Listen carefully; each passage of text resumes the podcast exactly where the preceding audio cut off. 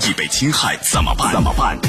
维权法宝将您变被动为主动，赢得权益的最大化。最大化。好，接下来我们进入到高爽说法的维权法宝，我是主持人高爽，继续在直播室问候您。六月八号晚上呢，湖南娄底的姚先生发了一个视频，说自己小孩啊吃雪糕的时候，竟然吃出一就是一个四厘米长的锋利的刀片儿。来，今天我们来讲讲这事儿。邀请到的嘉宾是啊，江苏新高地律师事务所顾红梅律师，顾律师您好。主持人好，听众朋友大家好，欢迎您做客节目。啊，据姚先生介绍啊，八号晚上呢，孩子在吃雪糕的时候，就闻到这个雪糕里头啊有一股异味儿，第二口就咬到刀片了，所幸的是没有受伤。那么从这个视频当中呢，也能看到，呃，一个大约长四厘米的刀片就嵌在那个雪糕里头，头部呢比较尖啊，看起来也很锋利，整个刀片是锈迹斑斑。这是一个什么样的行为？在食品当中发现不应该出现的四厘米长的刀片儿，一个雪糕多长啊？这刀片有四厘米长，锈迹斑斑也非常锋利，这个行为在法律上怎么来界定？这个产品呢，实际上是存在着缺陷的。那么缺陷的话呢，从法律上来说，就是指产品存在危及人身、他人财产安全的这么一个不合理的危险。那这个叫什么叫销售不符合安全标准的什么？因为有类似的一些罪名，但是这个可能刑事问题未必够得上。但有没有一个法律上定性的一个说法啊？怎么说？这个产品是存在的质量缺陷的，就叫呃产品存在质量缺陷。对，好。那产品存在质量缺陷，这个事要担什么样的责任呢？因为所幸的是孩子没受伤，没有受伤，这个责任是怎么担？因为你看啊，现在这个视频显示，就是雪糕的名字叫真功夫红豆雪糕，然后制造商呢包括啊河南省啊木伦河食品有限公司、安徽双好食品有限公司、天津爱美林食品有限公司等。你看，一个制造商这么多等那么多家单位，那你这个担责任是怎么担？像这样的。是怎么一个说法？呃，我们国家目前呢，在赔偿方面是实行这个首任负责制，也就是说，先行赔付，不得推诿。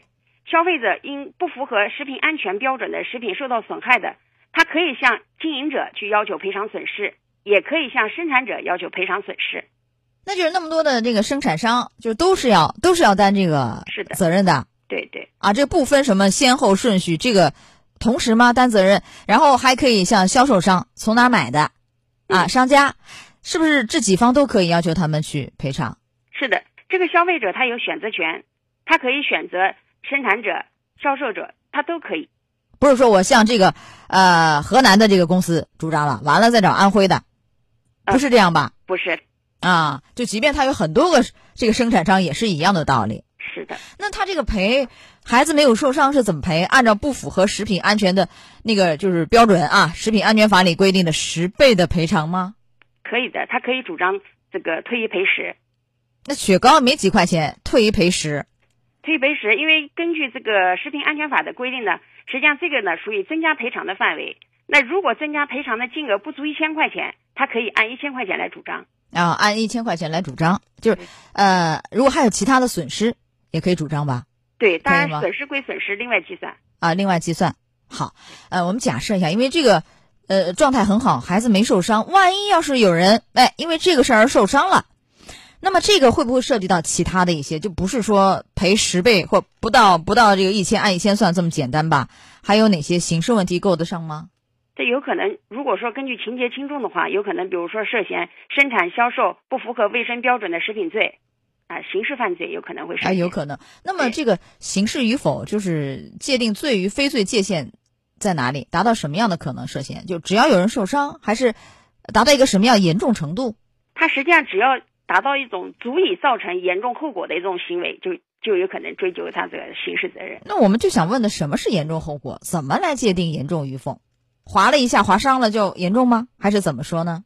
这个后果的话，实际上。如果刚刚像高老师所说的，如果划伤一下，可能不一定能够构成，还是要造成一定的严重后果。比如说有人就是受到一定的伤害，一般的话最起码要轻伤害，啊，受到轻伤害，或者说其他的一些中毒事故啊，或者是呃严重的食品原疾疾患，就最轻的要达到一个轻伤害以上才可能是吧？是的。啊，好，来我们再讲讲啊，呃，最近因为由这个案件，我们想到前两天那个案件，七度空间卫生巾是不是也发现那个针头很吓人？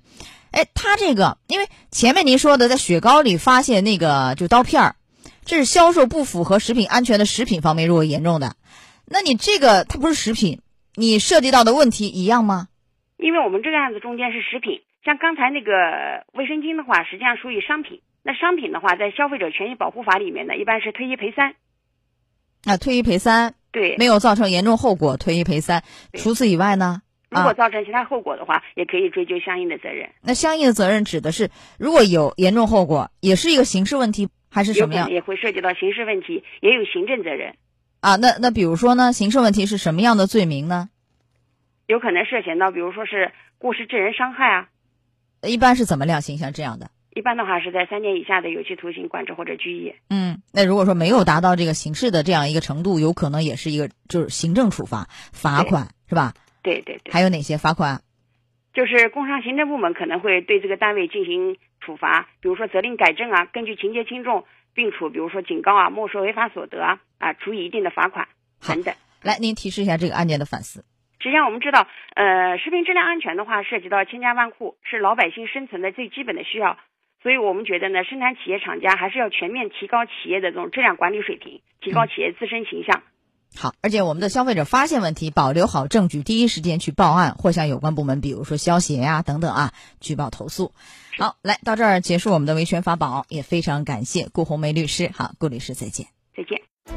高爽说法节目收听时间，首播 FM 九十三点七，江苏新闻广播十五点十分到十六点。复播 AM 七零二江苏新闻综合广播二十二点三十到二十三点，想咨询法律问题和主持人高爽互动，请下载大蓝鲸 APP 到高爽的朋友圈，节目微信公众号高爽说法，网络收听方式江苏广播网三 W 点 VOJS 点 CN。